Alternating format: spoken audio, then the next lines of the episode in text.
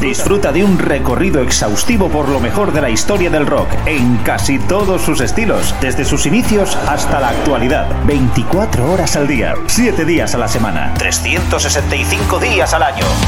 Pop, rock, folk, blues, punk, hard, heavy, country, garage, grunge, soul, alternativa. Todo ello y mucho más en Radio Free Rock. Síguenos también a través de radiofreerock.com o a través de nuestras cuentas en Instagram, Twitter y Facebook.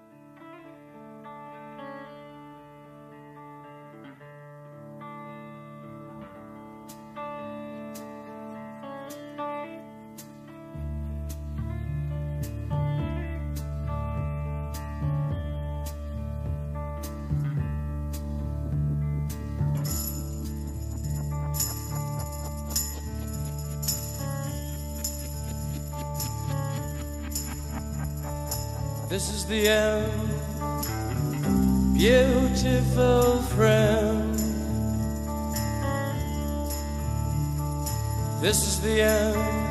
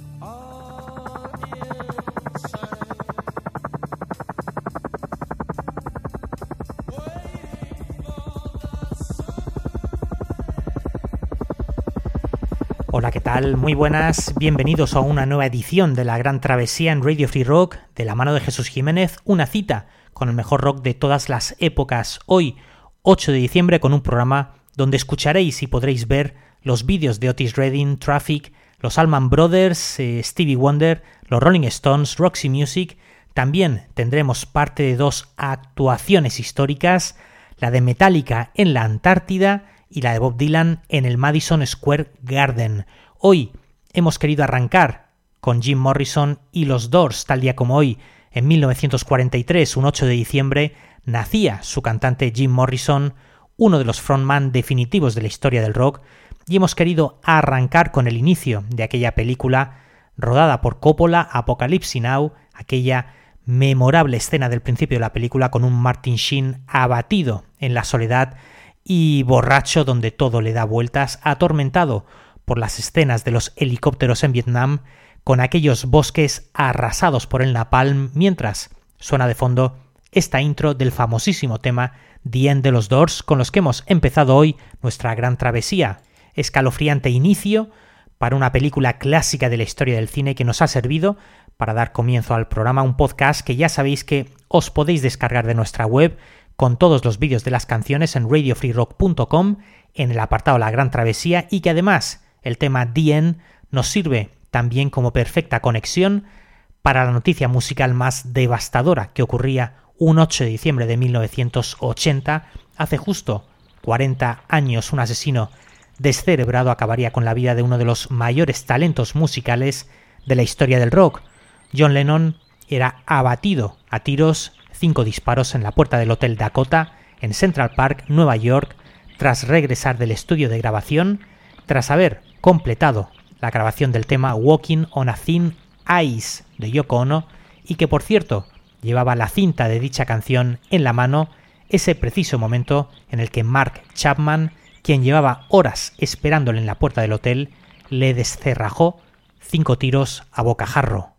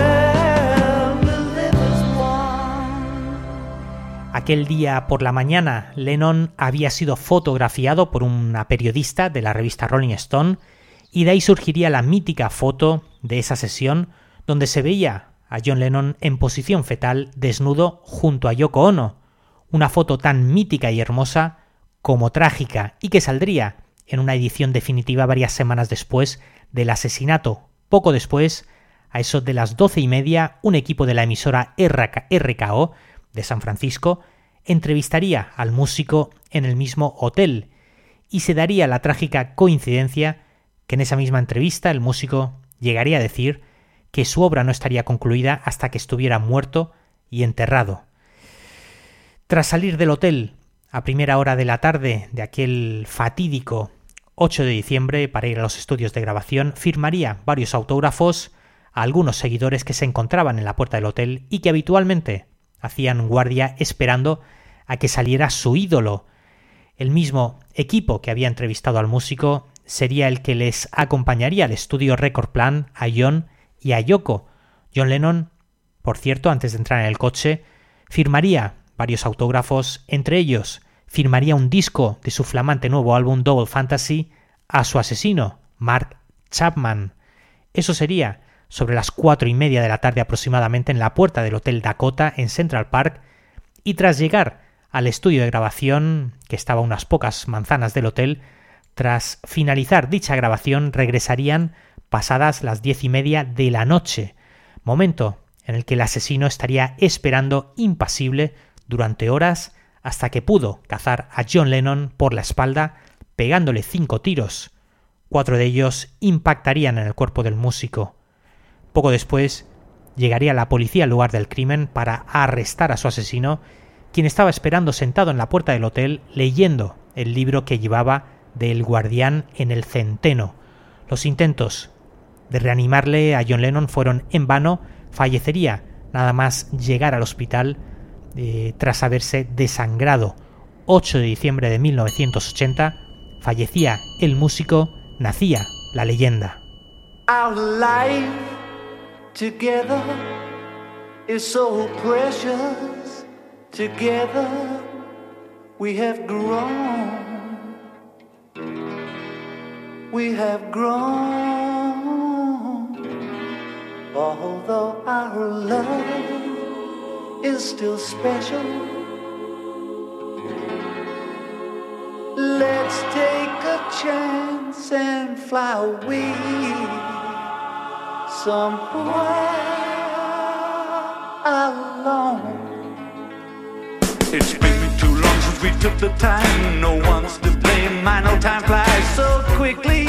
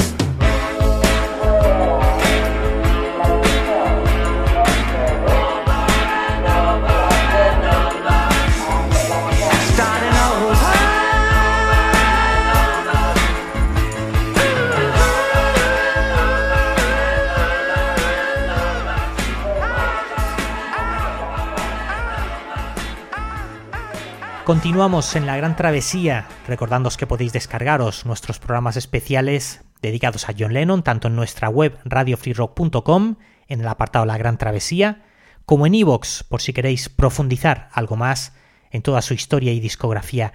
Y vamos ahora con algo de soul. Vamos a recordar a Otis Redding, ya que tal día como hoy, en 1967, daba su última actuación en directo. Sería junto a su banda de acompañamiento, los Bar Keys, y sería en un local en el estado de Ohio, en el Leos Casino de Cleveland.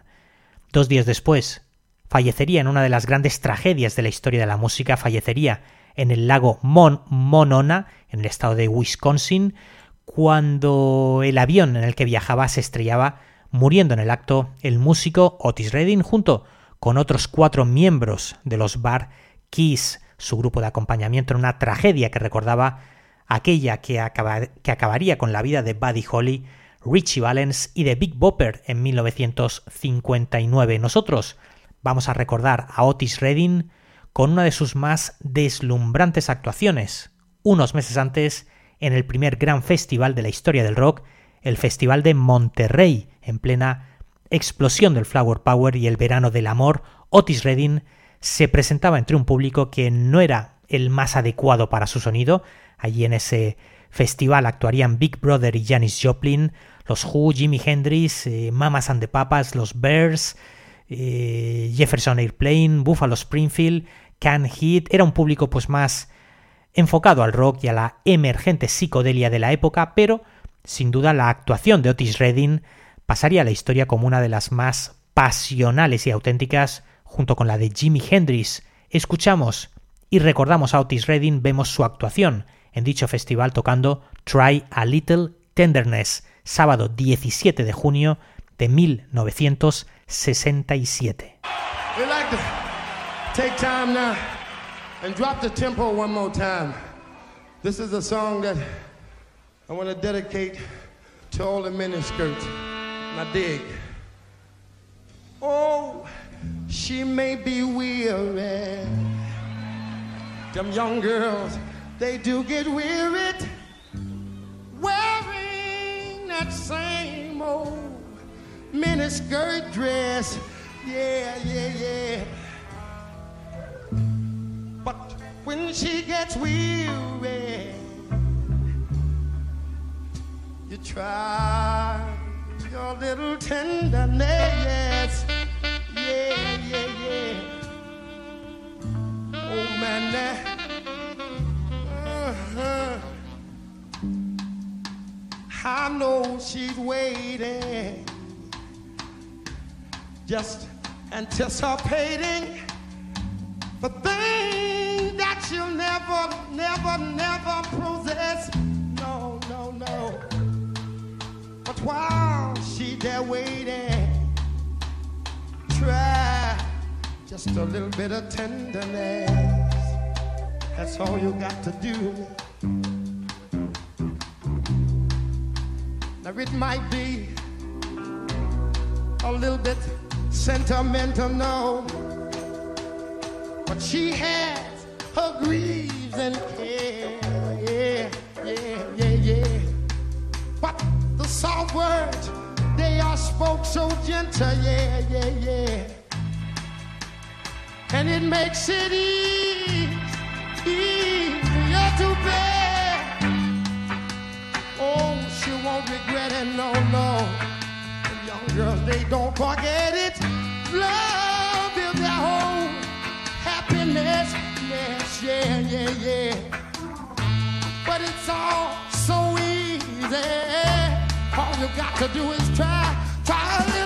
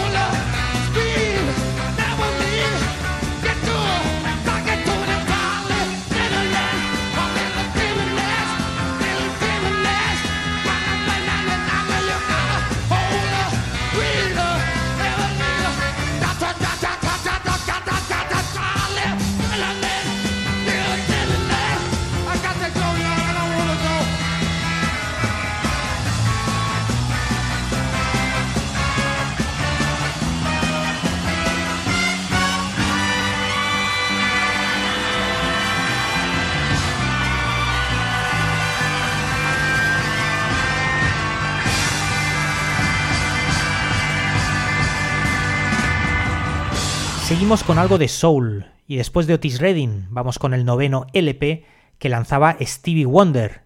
Él tenía en ese momento 18 eh, años y ya había lanzado nueve discos, algo absolutamente histórico, no recuerdo ningún artista igual en ese sentido. Una vez más, con el sello Tamla Motown alternaba canciones compuestas en parte por él junto con versiones. Stevie Wonder daba inicio ahí pues a su racha posiblemente más prolífica hasta el año 76. En ese periodo de 8 años lanzaría otras joyas como Songs in the Key of Life, Talking Book o Inner Visions y que le convertirían durante la década de los 70 en el gran líder de dicho sonido. Vamos a ver la actuación de Stevie Wonder en el programa de Ed Sullivan interpretando la canción que abría el LP For Once in My Life, año 1968 como os decía antes, con tan solo 18 años de edad.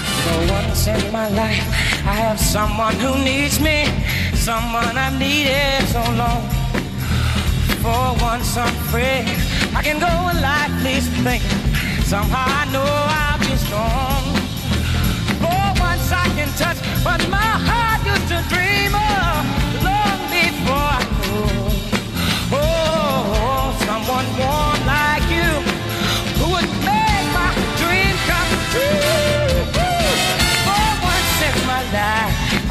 won't sorrow hurt me, not like it's hurt me before.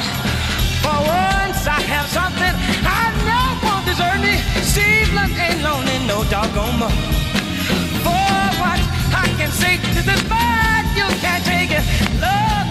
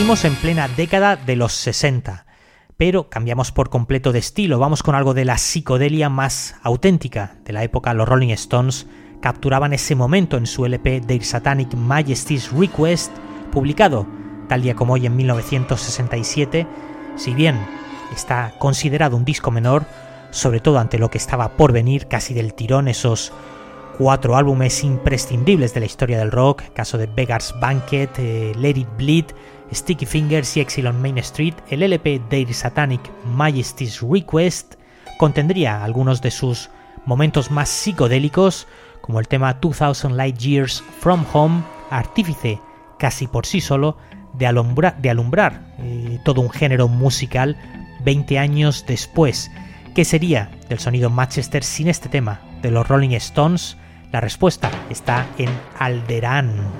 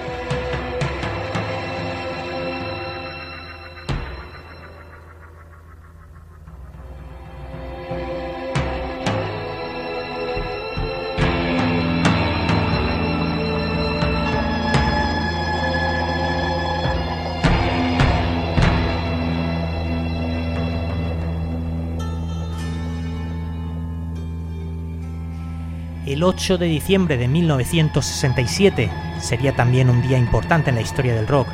Ese día debutaban Traffic, el grupo de Steve Winwood, quien acababa de abandonar Spencer Davis Group.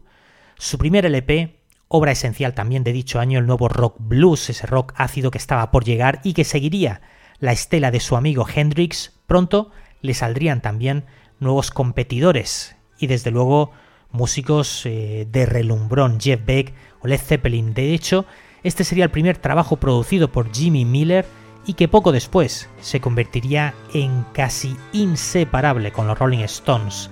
Vemos a Traffic interpretar el tema Mr. Fantasy un poco después, año 1972, en directo.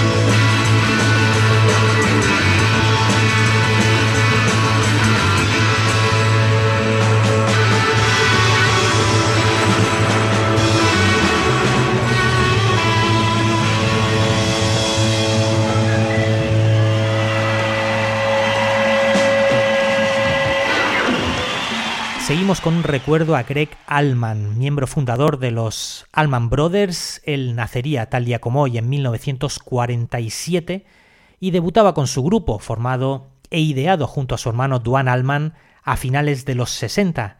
Ellos también crearon su sonido propio a base de esas lecciones aprendidas de los maestros del blues y del rhythm and blues, caso de los Cream, eh, los Rolling Stones o Jimi Hendrix, pero llevándolo a un nuevo estallido de imaginación donde a veces pues la, la creatividad parecía eh, no tener ningún límite y se entrelazaba con la pericia y las habilidades musicales de los miembros. El rock sureño sin duda le debe mucho a los Allman Brothers al igual que a los Leonard Skinner. Escuchamos el tema Weeping Post, una de sus primeras canciones, año 1969 son los Allman Brothers.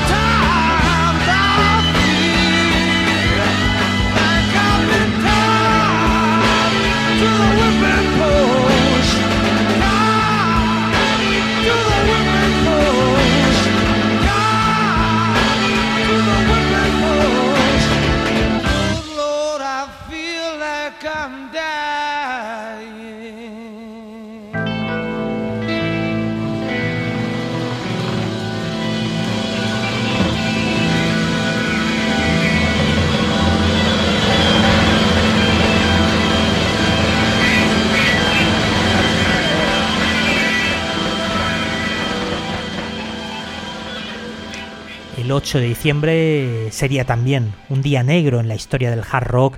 En la década de los 80, en 1984, fallecía el batería Russell de los Hanoi Rocks.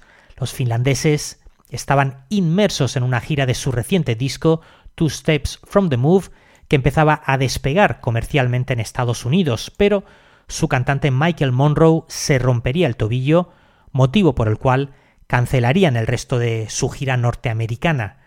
Mientras Motley Crue había terminado su tour promocional del LP Shout at the Devil y estaban metidos en enormes fiestas casi sin edie. En una de ellas, organizada por Vince Neil, cantante del Motley Crue, en su casa en Redondo Beach, California, asistirían varios miembros de Hanoi Rocks con quienes habían hecho bastante amistad y en un triste giro del destino, Vince Neil decidió ir a comprar más alcohol en mitad de la fiesta, acompañándole Russell. Mala idea, sin duda, el coche que conducía Vince Neil, que iba bastante pasado, tendría un fatal accidente que le costaría la vida a su copiloto, el batería de Hanoi Rocks. El coche se salió de su carril, chocando contra otro coche que venía de frente, dejándoles a sus ocupantes también seriamente heridos, uno de ellos en estado de coma. Vince Neil tendría que pagar una indemnización de 2 millones y medio de dólares, 200 horas de trabajos comunitarios y un mes en la cárcel. Años después, el grupo tendría la feliz idea, feliz, entre comillas, por supuesto, de llamar a uno de sus discos recopilatorios Canciones para estrellar coches, Music to Crash Your Car. Como es evidente, hubo mucha gente que conocía la historia y que no le, que no le haría ni, ni puta gracia. Además, para más Inri, en la foto del disco recopilatorio aparecería un coche rojo envuelto en llamas. En fin, sin comentarios. Hoy queremos recordar a Russell, el batería de los Hanoi Rocks, con el tema que abría Two Steps from the Move, la versión de la Credence, el tema Up Around the Bend.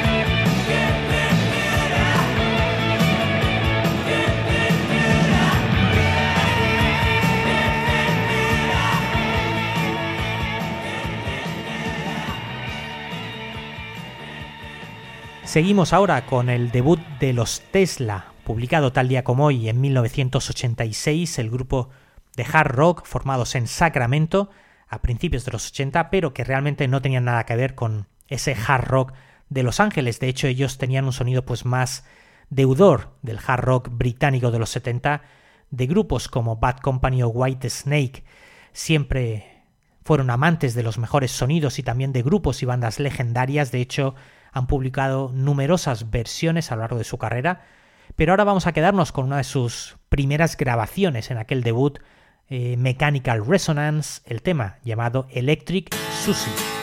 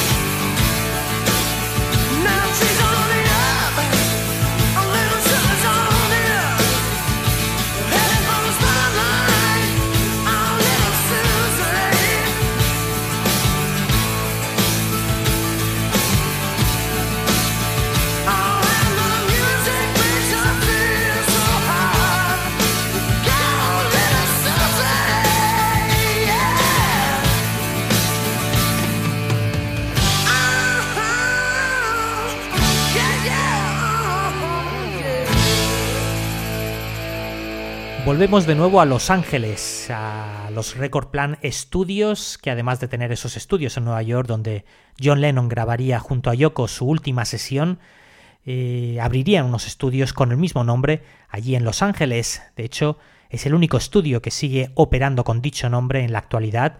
Allí se grabaría a mediados del 76 uno de los LPs más vendidos de la historia del rock, el quinto trabajo de los Eagles, ese Hotel California, publicado tal día como hoy, un 8 de diciembre del año 76, y que aprovechaba el enorme tirón que tendría su anterior disco recopilatorio.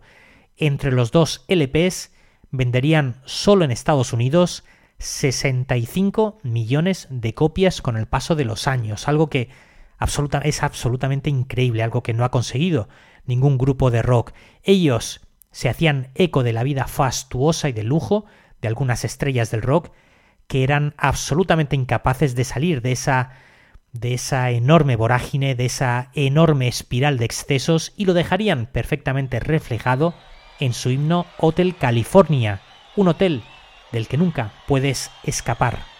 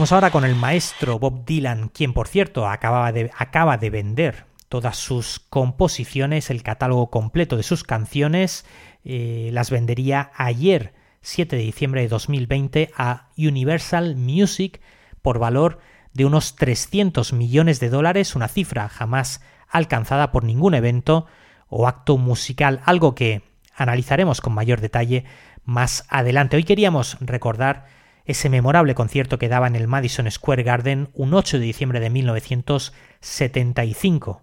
En ese momento Bob Dylan estaba de gira con la Rolling Thunder Review, esa especie de circo ambulante genial que recorría gran parte de Estados Unidos junto a Joan Baez, Johnny Mitchell o Robbie Robertson de, los, de, de The Band. Eran los momentos previos a su disco Desire, que saldría en enero del año 76, pero bueno, que muchos temas ya estaban compuestos y que habitualmente presentaba en dicha gira. Pues bien, ese día 8 de diciembre del año 75 Bob Dylan decidiría hacer un concierto para recaudar fondos para sufragar la defensa de Hurricane Carter, un famoso boxeador negro que estaba en la cárcel por un asesinato que él, pues bueno, no tenía nada que ver y llevaba en la cárcel en ese momento ya ocho años. De hecho, muchos años después saldría de la cárcel donde el veredicto final eh, no dejaba lugar a dudas de que la mentira, la ocultación y el racismo habían sido las pruebas que le habían llevado a la cárcel. Sería puesto en libertad en 1985, 18 años después de haber entrado en prisión. Por cierto, muy recomendable la peli, interpretada por Denzel Washington. Pues bien, como os decía, el 8 de diciembre del año 75, Bob Dylan organizaba y celebraba ese concierto en homenaje a Harry Kane, donde entre el público también estaba el boxeador Cassius Clay. Os ponemos el tema interpretado en dicho concierto, Isis, con imágenes de dicha gira de su concierto en Montreal, justo cuatro días antes. Vídeo cortesía de Swinging Pig que podéis localizar en YouTube y que ha hecho un trabajo formidable y que desde aquí, desde la Gran Travesía, queremos agradecer.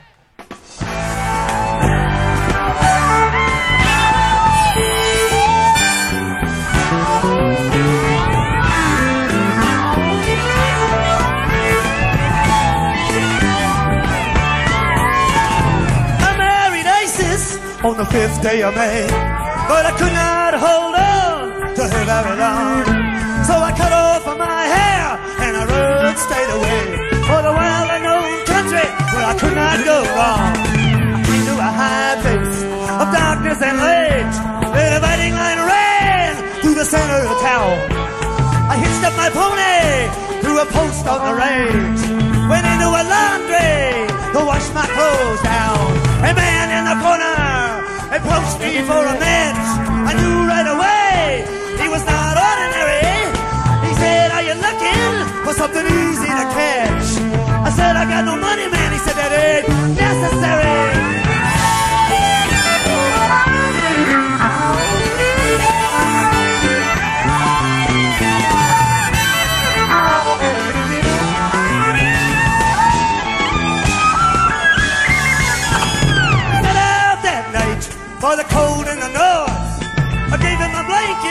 And he gave me his word. I said, Where are we going? He said, We'll be back by the fourth. I said, That's the best news that I've ever heard. I was thinking about turquoise, thinking about gold, thinking about diamonds, and the world's biggest necklace as we rode through the canyons, through the devilish cold. I was thinking about ISIS. I she thought I was so reckless. We know that one day we would meet up again. Would be different the next time we wed. Oh, we could hang on and just be her friend. I still can't remember all the best things she said.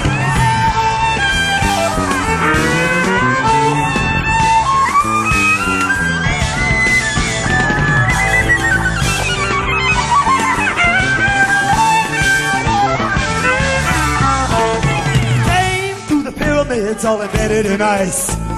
He said there's a body that I'm trying to find.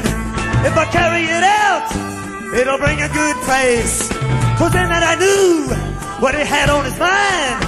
By the wind it was howling, and the snow was outrageous. We chopped through the night, and we chopped through the dawn. When he died, I was hoping that it wasn't contagious. But I made up my mind that I had to get out.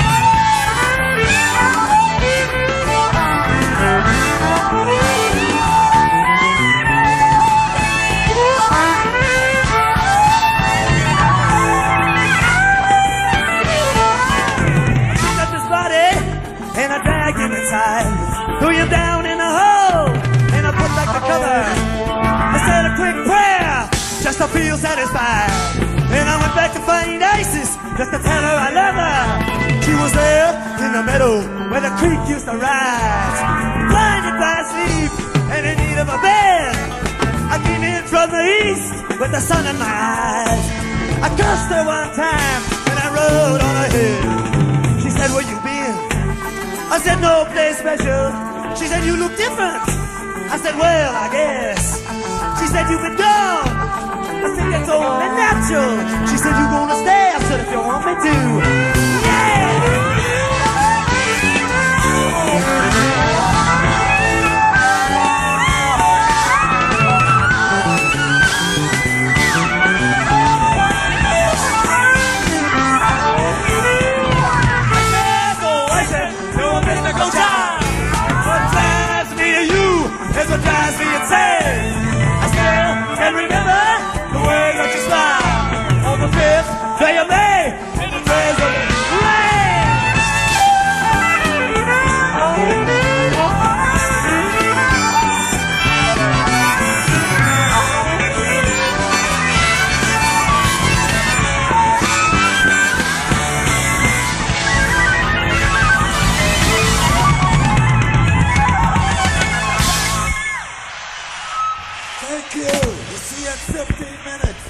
Con Brian Ferry y los Roxy Music.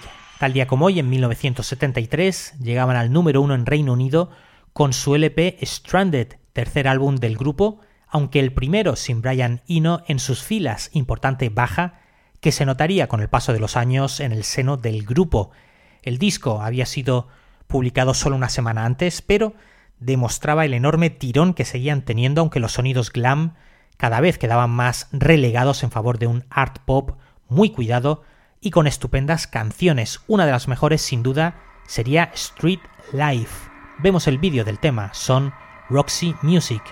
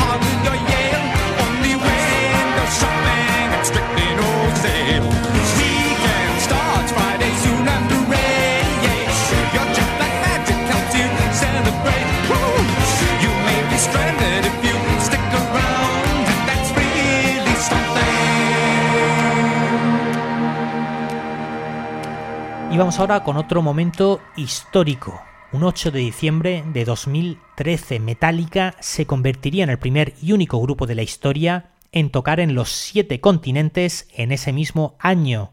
El 8 de diciembre de ese año actuarían en la Antártida, en la zona argentina, en la estación de Carlini, en un escenario llevado y montado para la ocasión, ante unos 100 privilegiados, poco más, la mayoría provenientes de Argentina, en una especie de gran iglú transparente, donde ellos estaban metidos, al igual que los espectadores, en su mayoría reporteros y unos cuantos aficionados en mitad de un paraje y de un paisaje eh, alucinante, todo nevado alrededor. Hay que decir que el 8 de diciembre allí pues sería casi verano, pero aún así, pues bueno, sería en la Antártida con un frío que pela el grupo.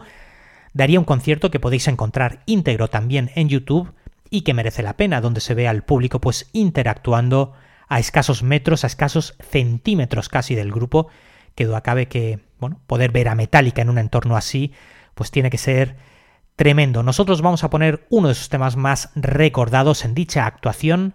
Vamos con el vídeo.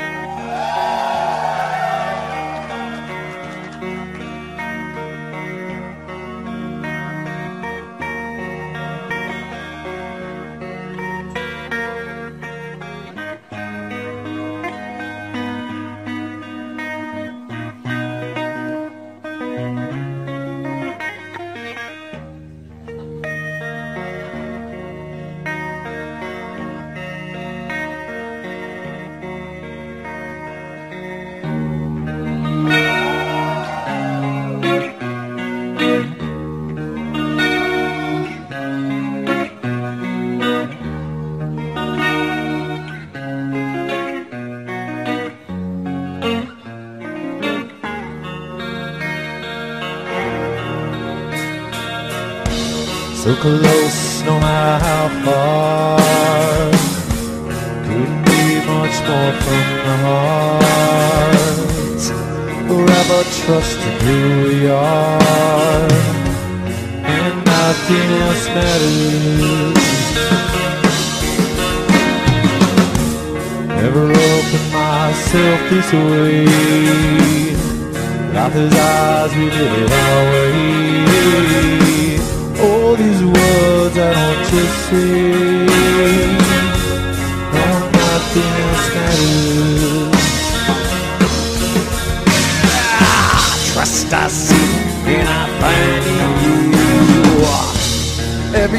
For us something new.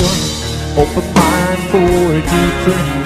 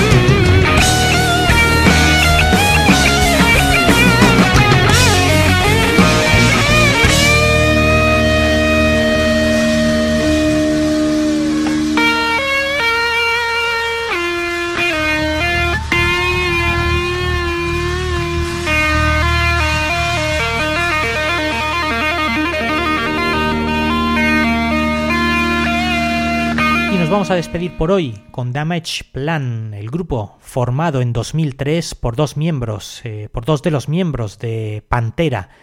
Publicarían un solo trabajo, ya que también la tragedia les golpearía de lleno, cuando otro perturbado asesino, tal vez sabiendo la fecha que era 8 de diciembre, entraría en el club donde actuaba el grupo, sería en la ciudad de Columbus, Ohio, y abriría fuego durante la actuación contra su guitarrista, Dimebag Darrell. En los posteriores forcejeos, además del guitarrista, fallecerían otras tres personas, el jefe de seguridad, una empleada del local y un fan que intentaron intervenir, pues ellos también fallecerían. Y tres más resultarían heridos hasta que un policía lograría acabar con la vida del asesino. Hoy queríamos recordar también a este músico y su grupo Damage Plan. Y con ellos nos vamos a despedir, como siempre, la gran travesía, dándos las gracias por vuestra compañía y recordándoos que la mejor música rock continúa 24 horas al día en radiofreerock.com. Recordaros también que podéis suscribiros como fans a nuestro canal en iVoox. Podéis eh, bueno, acceder a más de 800 programas que tenemos en exclusiva simplemente por el precio de 3 euros mensuales. Se despide Jesús Jiménez esperando que el, que el programa haya sido de vuestro agrado. Chao.